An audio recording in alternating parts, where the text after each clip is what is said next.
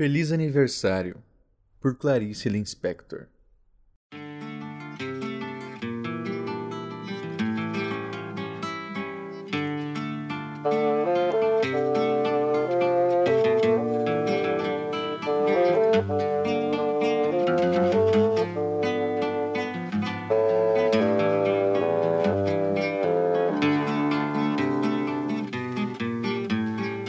A família foi pouco a pouco chegando. Os que vieram de Olaria estavam muito bem vestidos, porque a visita significava ao mesmo tempo um passeio em Copacabana.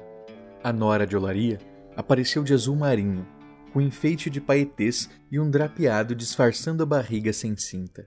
O marido não veio, por razões óbvias, não queria ver os irmãos, mas mandara sua mulher para que nem todos os laços fossem cortados. E esta vinha com seu melhor vestido para mostrar que não precisava de nenhum deles, acompanhada de três filhos.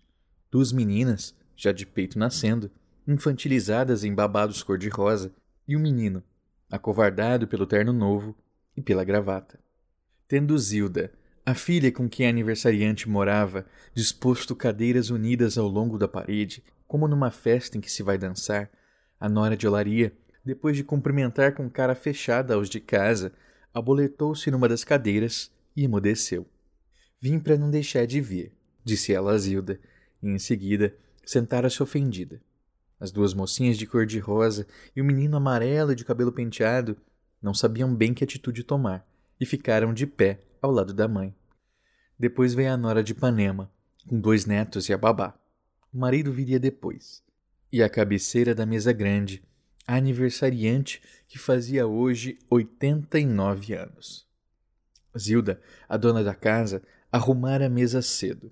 Enchera de guardanapos, de papel colorido e copos de papelão alusivos à data. Espalhara balões sungados pelo teto, em alguns dos quais estava escrito Happy Birthday, em outros, Feliz Aniversário. No centro havia disposto o enorme bolo açucarado, para adiantar o expediente, enfeitar a mesa logo depois do almoço, encostar as cadeiras à parede, mandar os meninos brincar no vizinho para não desarrumar a mesa. E, para adiantar o expediente, vestir a aniversariante logo depois do almoço. Pusera-lhe, desde então, a presília em torno do pescoço e o broche. Borrifara-lhe um pouco de água de colônia para disfarçar aquele seu cheiro de guardado.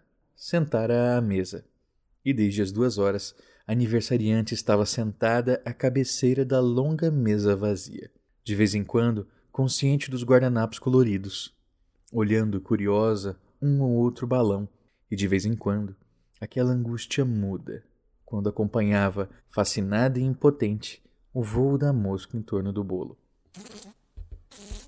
Quando a Nora de Ipanema pensou que não suportaria nem um segundo a mais da situação de estar sentada de frente à concunhada de Olaria, entraram enfim José e a família. E mal eles se beijavam, a sala começou a ficar cheia de gente que, ruidosa, se cumprimentava, como se todos estivessem esperando embaixo o momento de, em afobação de atraso, subir os três lances de escada, falando, arrastando crianças surpreendidas, enchendo a sala inaugurando a festa. Os músculos do rosto da aniversariante não a interpretavam mais, de modo que ninguém podia saber se ela estava alegre. Estava era posta à cabeceira. Tratava-se de uma velha grande, magra, imponente e morena. Parecia oca. Oitenta e nove anos, sim senhor, disse José, filho mais velho, agora que Jonga tinha morrido. Oitenta e nove anos, sim senhora. Todos se interromperam e olharam a aniversariante de um modo mais oficial. Alguns abanaram a cabeça em admiração, como um recorde. Cada ano vencido pela aniversariante era uma vaga etapa da família toda. Sim, senhor. Ah, sim, senhor. Sim, sim, senhor. Aham. Disseram alguns, sorrindo timidamente. 89 anos, hein? Ecoou Manuel, que era sócio de José. É um brotinho, disse espirituoso e nervoso. Todos riram, menos a sua esposa. A velha não se manifestava. Alguns não lhe haviam trazido presente nenhum. Outros trouxeram. Saboneteira, uma combinação de jersey, um broche de fantasia, um vasinho de cactos Nada, nada que a dona de casa pudesse aproveitar para si mesma ou para seus filhos. Nada que a própria aniversariante pudesse realmente aproveitar, constituindo assim uma economia. A dona de casa guardava os presentes, amarga e irônica. 89 anos, repetiu Manuel aflito, olhando para a esposa. A velha não se manifestava. Então, como se todos tivessem tido a prova final de que não adiantava se esforçarem, com o levantar de ombros de quem estivesse junto de uma surda, continuaram a fazer a festa sozinhos, comendo os primeiros sanduíches de presunto, mais como uma prova de animação que por apetite, brincando que todos estavam morrendo de fome. O ponche foi servido. Zilda suava. Nenhuma cunhada ajudou propriamente. A gordura quente dos croquetes dava um cheiro de piquenique. De costas para aniversariante que não podia comer frituras, eles riam inquietos. Não, senhor, repetiu José com falsa severidade. Hoje não se fala em negócios, hein? Está certo, está certo, recuou Manuel depressa, olhando rapidamente sua mulher, que de longe estendia um ouvido atento. Nada de negócios. Hoje é dia da mãe. Na cabeceira da mesa, já suja, os copos maculados, só o bolo inteiro, ela era a mãe. A aniversariante piscou os olhos, e quando a mesa estava imunda, fecharam a inútil luz do corredor para acender a vela do bolo. Uma vela grande, com um papelzinho colado onde estava escrito 89. Mas ninguém elogiou a ideia de Zilda. Ela se perguntava angustiada se eles não estariam pensando que fora por economia de velas. Ninguém se lembrando de que ninguém havia contribuído com uma caixa de fósforo sequer para a comida da festa que ela, Zilda, servia como uma escrava. Os pés exaustos, o coração revoltado. Acenderam a vela. Então José, o líder, cantou com muita força, entusiasmando com um olhar autoritário os mais hesitantes ou surpreendidos. Vamos, vamos todos de uma vez! Parabéns pra você nessa data querida. Enquanto cantavam, a aniversariante, à luz da vela acesa, meditava como junto a uma lareira. Escolheram o bisneto menor, que, debruçado no colo da mãe, encorajadora, apagou a chama com um único sopro cheio de saliva. Aê! Viva a mamãe! Viva a vovó! A dona de casa esperava com o dedo pronto no interruptor do corredor e acendeu a lâmpada. A aniversariante olhava o bolo apagado, grande e seco. Parte o bolo, vovó, disse a mãe dos quatro filhos. É, é ela que deve partir, assegurou incerta a todos, com um ar íntimo e intrigante. E como todos aproveitassem, satisfeitos e curiosos, ela se tornou de repente impetuosa. Parta o bolo, vovó! E de súbito, a velha pegou a faca. E sem hesitação, como se hesitando um momento ela toda caísse para frente, deu a primeira talhada com um punho de assassina. Que força! segredou a Nora de Ipanema e não se sabia se estava escandalizada ou agradavelmente surpreendida. Estava um pouco horrorizada. Há um ano atrás, ela era capaz de subir essas escadas com mais fôlego que eu, disse Zilda amarga. Dada a primeira talhada, como se a primeira pá de terra tivesse sido lançada, todos se aproximaram de prato na mão, insinuando-se em fingidas acotoveladas de animação, cada um para sua pazinha. Em breve, as fatias eram distribuídas pelos pratinhos, num silêncio cheio de rebuliço. As crianças pequenas, com a boca escondida pela mesa e os olhos ao nível desta, acompanhavam a distribuição com muda intensidade. As passas rolavam do bolo entre farelos secos, e quando foram ver, não é que a aniversariante já estava devorando seu último bocado? E por assim dizer, a festa estava terminada. Já lhe disse, Hoje não se fala em negócios, respondeu José radiante. Hoje é dia da mãe. Na cabeceira da mesa, a toalha manchada de Coca-Cola, o bolo desabado. Ela era a mãe. Aniversariante piscou. Eles se mexiam agitados, rindo à sua família. E ela, não era a mãe de todos.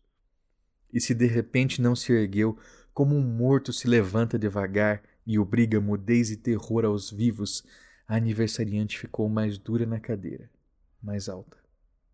Ela era a mãe de todos. Impotente, a cadeira desprezava-os.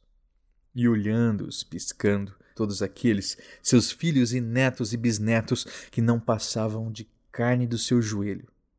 Pensou de repente como se cuspisse. Rodrigo, o neto de sete anos, era o único a ser a carne do seu coração.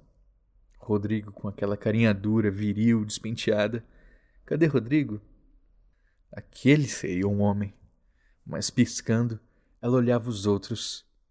o desprezo pela vida que falhava, como? Como, tendo sido tão forte, pudera dar à luz aqueles seres opacos, com braços moles e rostos ansiosos? Ela, a forte, que casara em hora e tempos devidos, com um bom homem a quem, obediente e independente, ela respeitara, a quem respeitara e que lhe fizera filhos, e lhes pagara os partos e lhe honrara os resguardos. O tronco fora bom, mas dera aqueles azedos e infelizes frutos, sem capacidade sequer para uma alegria. Como pudera ela dar à luz aqueles seres risonhos, fracos, sem austeridade? O rancor roncava no seu peito vazio. Uns comunistas, era o que eram, uns comunistas. Olhou-os com sua cólera de velha. Parecia um rato se acotovelando. Virou a cabeça com força insuspeita, cuspiu no chão. Mamãe!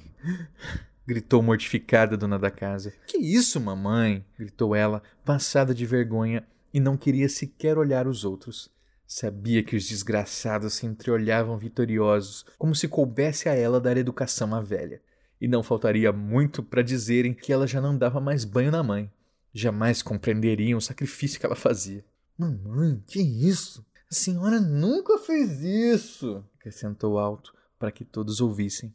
Mas seu enorme vexame suavizou-se quando ela percebeu que eles abanavam a cabeça como se estivessem de acordo que a velha agora não passava de uma criança. É, ultimamente ela deu para cuspir.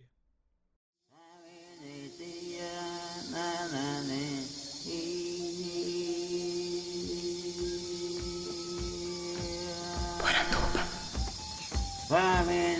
Poranduba. Poranduba. Poranduba. Poranduba. Poranduba. Poranduba. Bem-vindos à nossa Poranduba, o podcast sobre as histórias fantásticas do folclore brasileiro. Eu sou André Oli Costa, o colecionador de sacis, e serei seu guia.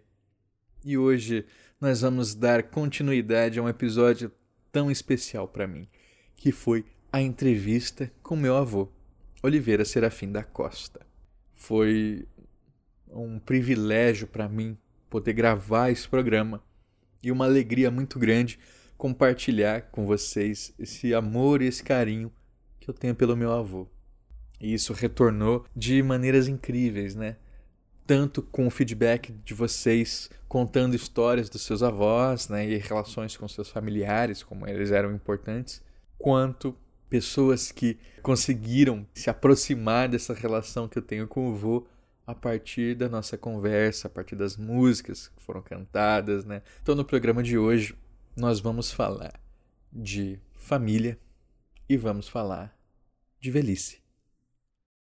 Eu não tinha esse rosto de hoje assim calmo, assim triste, assim magro. Nem esses olhos tão vazios, nem o lábio amargo. Eu não tinha estas mãos sem força, tão paradas e frias e mortas. Eu não tinha este coração que nem se mostra. Eu não dei por esta mudança tão simples, tão certa, tão fácil. Em que espelho ficou perdida a minha face? Olha só, vocês podem pensar que é uma escolha curiosa, né? Por que depois de um programa onde eu falo dessa proximidade com meu avô, né, e esse respeito que eu tenho por ele, esse carinho, eu trago um conto, como o Feliz Aniversário da Clarice, tão cheio de amargura, tão cheio de vicissitudes da família, porque eu acho importante que a gente trabalhe também com esse lado. Eu tive o privilégio de ter avós muito importantes na minha vida. E avós que, por mais que tenham feito coisas não tão legais nas suas biografias, para mim me marcaram muito positivamente. Mas nem todo mundo é assim, né? E se a gente não pensar só em questão de avó, mas a gente for pensar também nas relações familiares, nem todo mundo vai ter um pai ou vai ter uma mãe a quem você possa efetivamente contar.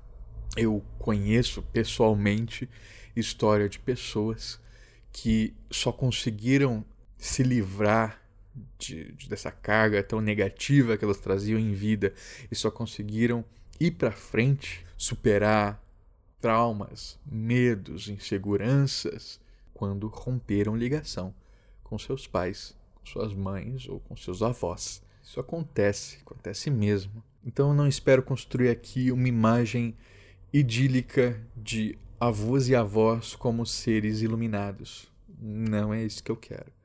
Cada caso é um caso. Se não for o seu caso, eu espero que você tenha na família alguém que represente isso para você, represente esse lugar de tranquilidade, de troca, de diversão, de sabedoria.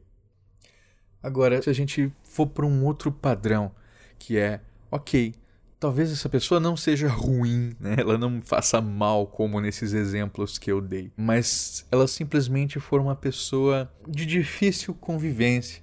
Vamos ver aqui o exemplo do conto da Clarice nós temos o irmão que não fala com o outro, a nora que quer se aparecer mais do que o outro, o outro irmão que só quer falar de negócios, mas na frente da família ele quer parecer que ele dá valor à mãe, só que isso não é verdade.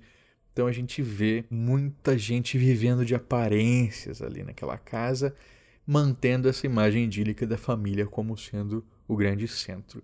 E a velha frustrada com isso, aos seus 89 anos, e quando a gente vai para os pensamentos dela, são pensamentos muito mais duros do que a gente do que a gente esperava, né? Que é carne do meu joelho, eles são fracos, eles são tolos, eles são comunistas. Olha só isso. Claro que a Clarice escreveu isso ainda na metade do século XX, só que como isso ainda é presente, né? Então, se vocês forem conversar com seus avós, provavelmente eles vão ter opiniões mais reacionárias quanto é, à homossexualidade, ao papel da mulher na sociedade, quanto à importância da religião na vida de uma pessoa, todas essas posições que a gente conhece muito bem, né? O que, que a gente faz então? A gente se afasta? A gente ignora? Dependendo do que for, pode ser um caminho para você, um afastamento. Mas a gente tende a agir como se as pessoas de quem a gente se afasta sempre vão estar lá. Essa sociedade que a gente vive, ela nos devora e nos toma todo o tempo livre que nós temos e nos faz aceitar e abraçar convenientemente essa ideia de que posso visitar meus avós no futuro próximo, ou eu posso pedir desculpas ou aceitar desculpas da minha família no futuro próximo. Só que o mundo segue adiante. E às vezes a gente perde essas oportunidades.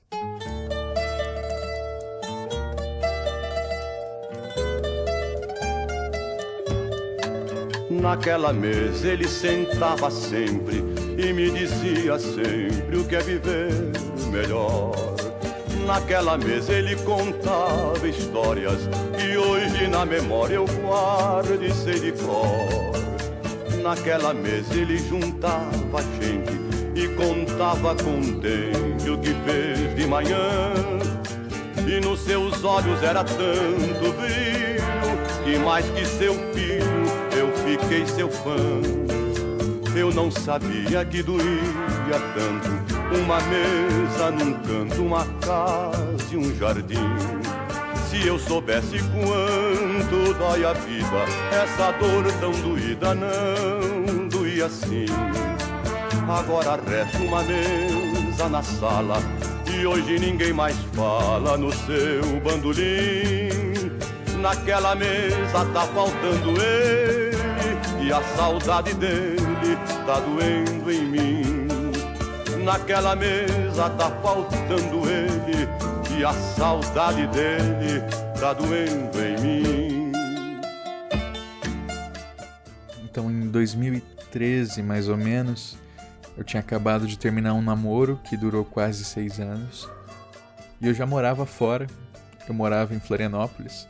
Então, quando eu terminei esse relacionamento, né, num momento já bem desgastado, é, e eu estava de mudança para o Rio Grande do Sul, eu senti como se eu tivesse começando uma vida nova. Eu me senti livre no sentido de que não tinha nada mais me segurando, sabe? Me exigindo essa atenção de estar sempre voltando para Campo Grande, para Mato Grosso do Sul. E foi pouco tempo depois que o câncer do vô foi descoberto. E aí eu me toquei. me toquei do óbvio, né? Que é claro que tinha coisas que eu deixava para trás. E eu não podia deixar isso de lado. Eu não podia virar as costas para esse meu passado. Não é porque eu tô indo para frente com a minha vida, que eu tô seguindo com meus projetos, com meus sonhos, que esse meu lugar ele perde sentido para mim, muito pelo contrário, né? Porque Pensar nas minhas origens é pensar na minha família, é pensar em onde eu cresci, é pensar no que eu comia, no que eu fazia, no que eu pensava, no jeito que eu falava. É folclore. Isso é folclore. Porque é a cultura popular transmitida de boca em boca, geração por geração. Eu, que falava já há tanto tempo de folclore, não podia negligenciar isso. De jeito nenhum. E como é bom estar aqui de volta, sabe? Conversar com a minha família, rever amigos da infância e depois voltar para a rotina. Eu me sinto reenergizado quando eu faço isso. E eu me sinto também respeitando esse tempo inexorável, né? como diz o Cornwell, onde eu sei que em algum momento isso aqui vai acabar.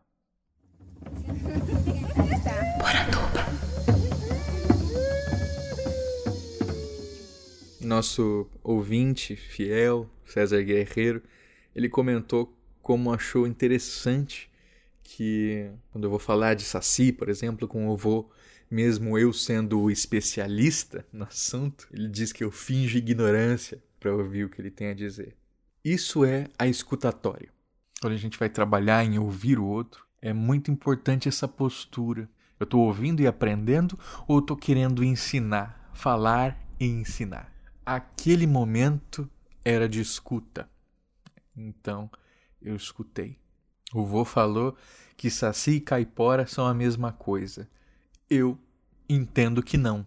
Mas, se a gente pega, por exemplo, o inquérito sobre o saci, do Lobato, tem o depoimento do Zé Caipora, que é um nordestino que escreve para o Lobato, e ele diz que no Nordeste, saci é chamado de caipora. E aí ele fala, ah, só que o Saci tem uma perna só, o Caipora tem duas, o Saci é pretinho, o Caipora não. então, assim, se a gente for ver pelo estudo mítico, são criaturas diferentes, né? A única coisa que aproxima é que os dois são tricksters, os dois são bagunceiros. Mas eu jamais diria, não vou, você está errado. A mesma coisa com as músicas. Vocês notaram que as versões da, das músicas que o vô cantava, elas não eram exatamente perfeitamente encaixadas, né? Quando ele vai cantar Mulher Rendeira, ele mistura um verso com outro. Quando ele ia contar o Pavão do Mestre, eu notava que ele estava pulando alguns trechos, mas tudo bem. O que importa nesses casos, quando a gente vai conversar com essas pessoas mais velhas, não é o que aconteceu de fato, não é o que estava escrito de fato, mas o modo como foi lembrado. Porque se foi lembrado daquele jeito, é porque daquele jeito a mensagem se impregnou. O livro que dá título a esse episódio chama Lembranças de Velho, escrito pela Eclea Bossi.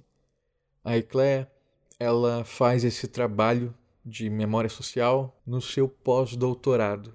Então ela entrevista um grupo de idosos paulistas acima dos 70 anos de idade para entender esses movimentos de memória. E muitas coisas interessantíssimas ela vai depreendendo disso.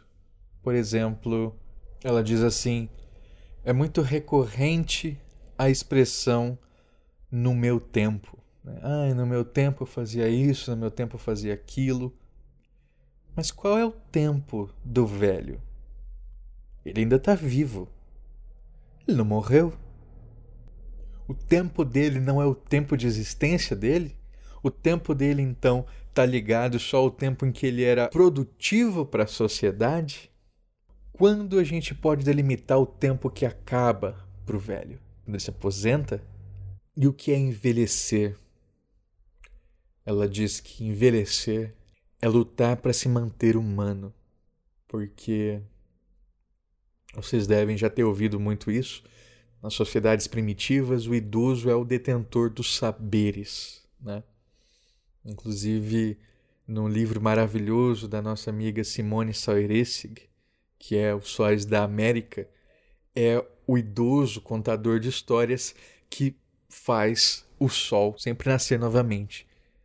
Quando esse velho morre, o saber se vai com ele. O sol deixa de nascer.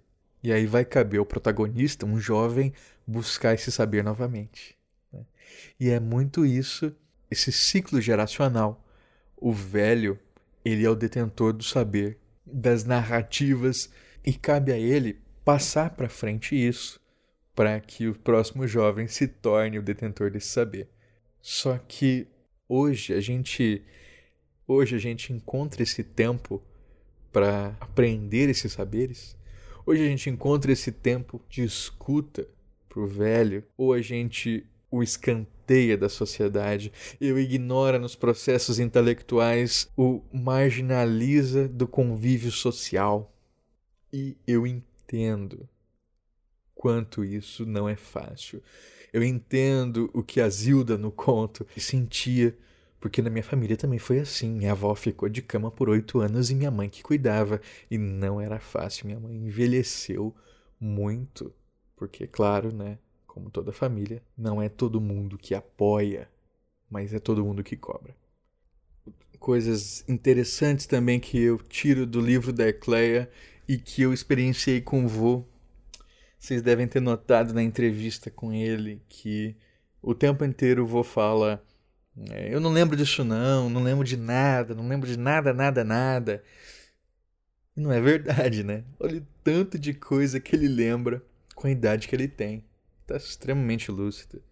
O que acontece, talvez vocês não tenham percebido pela edição, mas é que eu gravei com o vô ali durante quatro dias. Todo dia eu gravava um pouquinho. E ao longo dos dias ele ia lembrando coisas novas. Ele dizia assim: Fiquei na cama ontem antes de dormir pelejando para lembrar essa música para você, e a música é assim, ó. E aí ele mandava aquelas músicas maravilhosas, né, que vocês ouviram. Sozinho, ele não conseguia lembrar porque ele não tinha o estímulo. Mas quando eu estava lá, escutando, ele conseguia retornar a isso.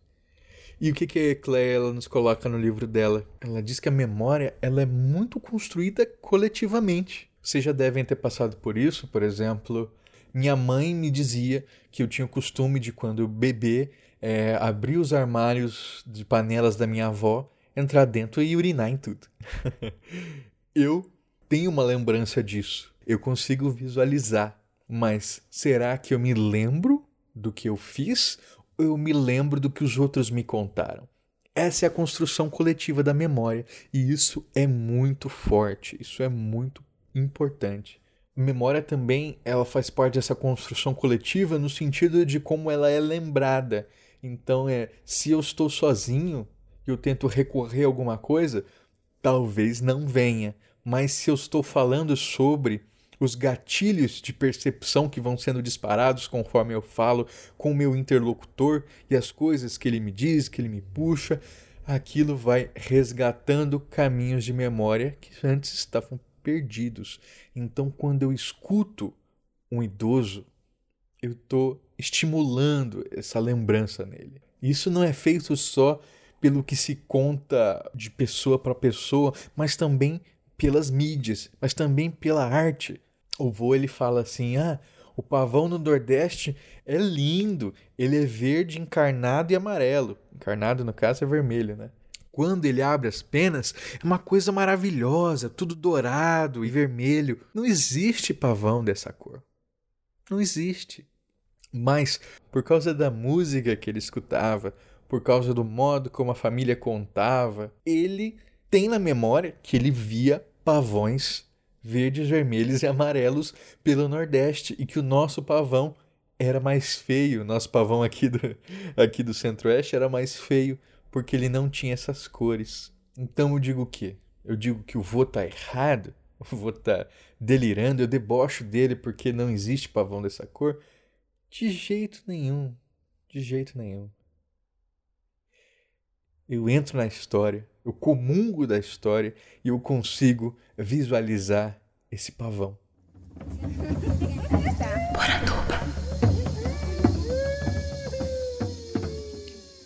Coisas que podem despertar memórias, né? É, se vocês forem trabalhar algum dia, seja entrevistando com objetivo jornalístico, seja conversando com objetivo de resgate de memória, é, existem estratégias né, para despertar esses gatilhos nos idosos. Uma estratégia que eu usei com o vô foi a música. Começamos a puxar a música uma atrás da outra e ele foi embarcando. E pelas, pela música eu fui puxando outras coisas. Ah, quem lembrava da música era sua mãe? Como é que era sua mãe? Né? Como é que eram seus irmãos? Outra estratégia é fotografia. Recupera álbuns de foto, pede para pede o idoso trazer os álbuns de foto, senta na frente dele e vai perguntando: quem quer esse aqui? Quem quer aquele outro? E aí as coisas vão vindo e vão vindo e vão vindo. Se não forem fotos, objetos também funcionam muito bem. Então, assim, ah, vamos imaginar que o seu avô ele foi piloto na, na guerra. E aí pega aquelas medalhas que tem de condecoração e fala, ah, de onde que veio isso? Ou assim, eu conheci o avô de um amigo meu que ele tinha um capacete de Segunda Guerra. É um baita de um objeto para você resgatar e trabalhar com a questão da memória. Lembrando sempre, qual que é o seu objetivo? Seu objetivo é ouvir o que ele tem a dizer, então não interessam os fatos, certo? Então, o que vai interessar é o modo como foi lembrado. Se o objetivo for outro, for contextual, aí é importante não ficar só no depoimento de uma pessoa. Outra questão interessante ao se conversar com o idoso é qual que é a minha responsabilidade sobre o que ele fala. Toda. Porque essas pessoas, elas não costumam ter um ouvinte frequente. Então elas estão ansiando por conversar. E elas vão falar tudo. Vão falar tudo até o que você não perguntar. Que elas podem falar informações que são comprometedoras ou constrangedoras. Teve coisa que meu avô falou que eu cortei. Isso eu aprendi muito lendo um texto da Eliane Brum.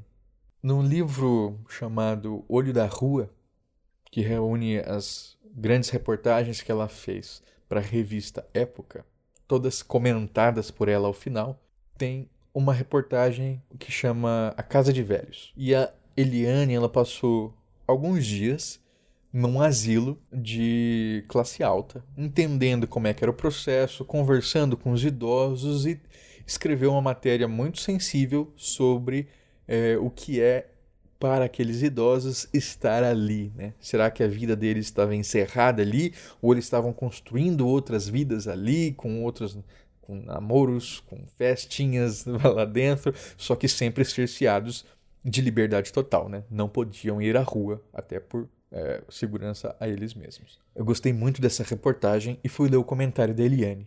E no comentário ela diz que aquela matéria a decepcionou muito, porque um personagem entrevistado por ela Personagem, no jargão jornalístico, é este entrevistado que a gente dá uma atenção narrativa.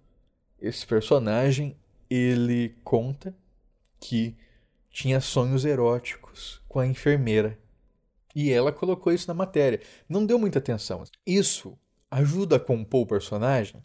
Ajuda a compor o personagem. A gente consegue visualizar que ainda existe desejo sexual na terceira idade, visualizar melhor quem que é essa pessoa que está falando. Agora, quais as consequências disso? Quando a revista foi publicada e todo mundo leu o que ele disse, ele ficou com tanta vergonha que se trancou no quarto e não conseguia sair. Não conseguia mais ser atendido pela enfermeira e não conseguia mais encarar os companheiros que ele via.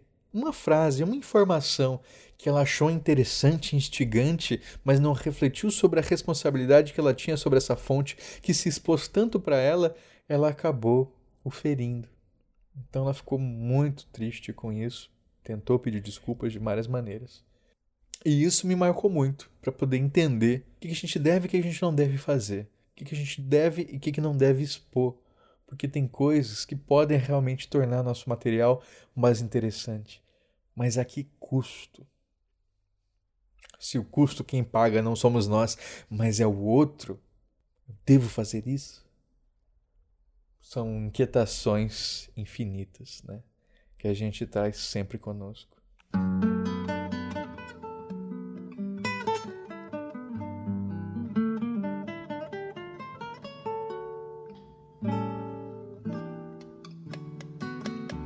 Nascido no subúrbio nos melhores dias.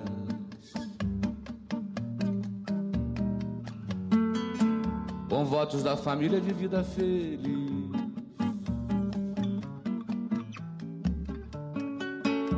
Andar e pilotar um pássaro de aço. Sonhava ao fim do dia eu me descer cansaço. Com as fardas mais bonitas desse meu país. Pai de anel no dedo e dedo na viola sorria e parecia mesmo ser feliz. E vida boa,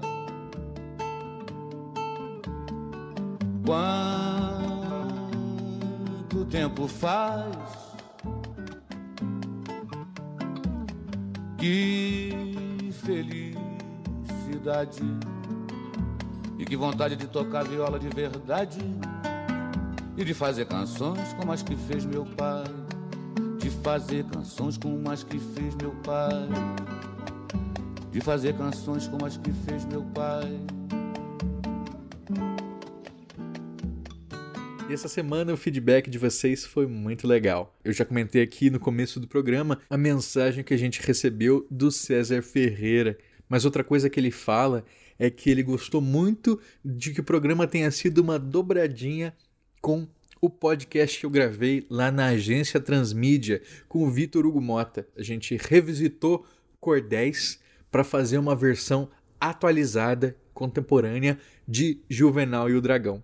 Aquele que eu perguntei pro vô, né, como é que era o nome dos três cachorros e tal. Ficou muito legal, um programa criativo e respeitoso. Vou deixar o link para vocês, vale a pena escutar. Falando em dobradinha, manda um abraço também para o Leandro Pereira, que ele é o apresentador do Ergo Podcast. E ele diz que no mesmo dia que eu publiquei o programa com o Vô, saiu um episódio que ele gravou lá no podcast com Fábulas, onde ele fala da experiência dele com a avô dele. Foi um episódio muito especial. Recomendo muito esse episódio do Confábulas, especialmente pelo que Leandro fala e pelo que a Juliana Ponzi fala. Juliana grande parceira que conheci lá do Mundo Freak. A avózinha da Juliana está com 94 anos, também bem debilitada, e, e ela abraçou essa necessidade de estar presente, né, nem que seja nos fins de semana, para poder retribuir um pouco esse carinho que ela recebeu durante a infância.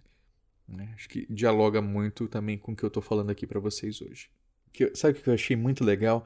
É que as pessoas elas me mandavam mensagem agradecendo pelo programa, porque a partir do programa elas começavam a lembrar das suas próprias avós e a entrar nesse universo e a aceitar esse convite que eu fiz para elas no programa. Uma dessas pessoas foi a Soraya Silva, lá no Twitter, que ela diz assim: Que episódio lindo e tocante o Poranduba, vô. Meu avô também é do Ceará e também está na casa dos 90 anos. Quando eu vou para lá, me dá muita alegria conversar com ele sobre suas paixões, música e cubo mágico, que ele coleciona e é expert. Obrigada pelo episódio. O Geossi Silva comentou no blog falando: Meu amigo, sim, já me sinto íntimo, espero que isso não incomode. Que poranduba! Ouvi com os olhos marejados e com vontade de abraçar os meus e os seus avós. Lembrei muito da minha avó paterna e das histórias de Trancoso que ela me contava quando eu era criança, do dragão e do lobisomem que viviam na Serra do Mel, no Rio Grande do Norte. Obrigado por dividir conosco essa parte da sua vida. Sucesso! Gioci e Soraya, eu agradeço a vocês. Que coisa gostosa essas memórias que vocês compartilharam dos avós de vocês. E eu fiquei muito curioso para saber que história é essa do dragão da Serra do Mel, Gioci. Conta lá pra gente. E a última mensagem do Douglas Rainho, nosso padrinho, dizendo que quando ele começou a ouvir o episódio do vô, na apresentação ele já ficou com os olhos marejados. Depois, quando começou a contação de causas, ele embarcou. Aí ele escreve: Passei por uma situação semelhante com meu pai, que morreu de câncer muito cedo. Ele tinha 49 anos. Sempre tivemos uma relação conturbada parte porque ele era muito simplão, só estudou até a quarta série, e eu, muito arrogante. Ele vivia me contando as histórias de pescador e eu sempre desdenhei da sabedoria dele. Até que depois do desencarne, eu vi o filme Peixe Grande e me identifiquei de pronto ali. Golpe duro, mas necessário para o meu aprendizado. Hoje sou pai e procuro ser exemplo para o meu filho. Ouvindo o episódio de Vô, na Poranduba, percebi muito do que preciso resgatar para ele ser um grande homem. Muito obrigado por me proporcionar essa imersão em mim mesmo. Gente, que presente isso. Obrigado a vocês.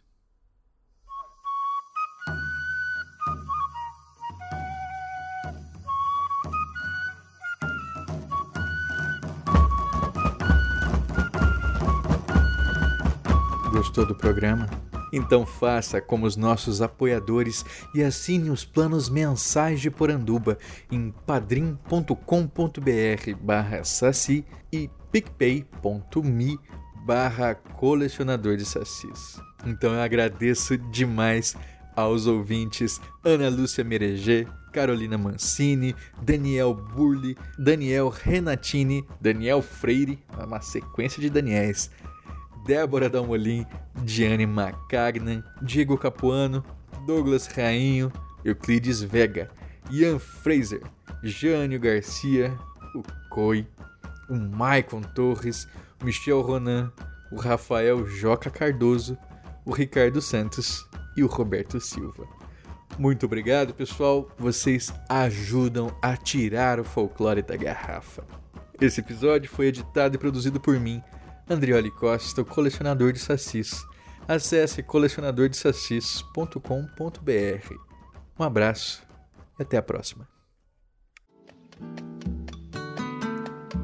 Num dia de tristeza me faltou velho.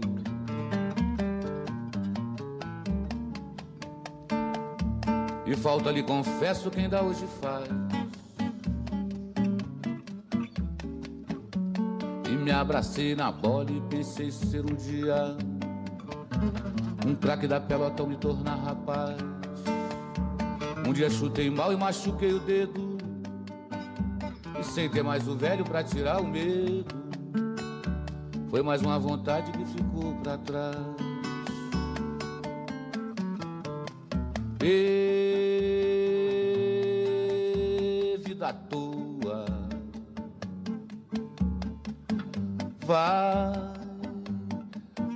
tempo vai. Eu sem maldade, a inocência de criança de tão pouca idade. Troquei de mal com Deus por me levar meu pai. Troquei de mal com Deus por me levar meu pai. Troquei de mal com Deus por me levar meu pai.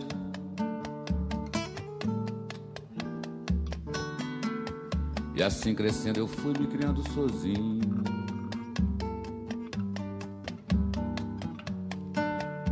Aprendendo na rua, na escola e no lar. Dia eu me tornei o bambambam bam, bam da esquina. Em toda brincadeira, em briga, em namorar. Até que um dia eu tive que largar o estudo e trabalhar na rua sustentando tudo. Assim sem perceber eu era adulto já.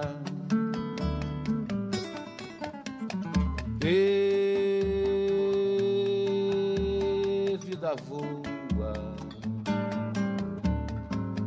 vá no tempo vai. Ai, mas que saudade. Mas eu sei que lá no céu velho tem vaidade e orgulho de seu filho ser igual ao seu pai. Pois me beijaram a boca e me tornei poeta, mas tão habituado com o adverso. Eu temo se um dia me machuca o verso. E o meu medo maior é o espelho se quebrar. Meu medo maior é o espelho se quebrar. Meu medo maior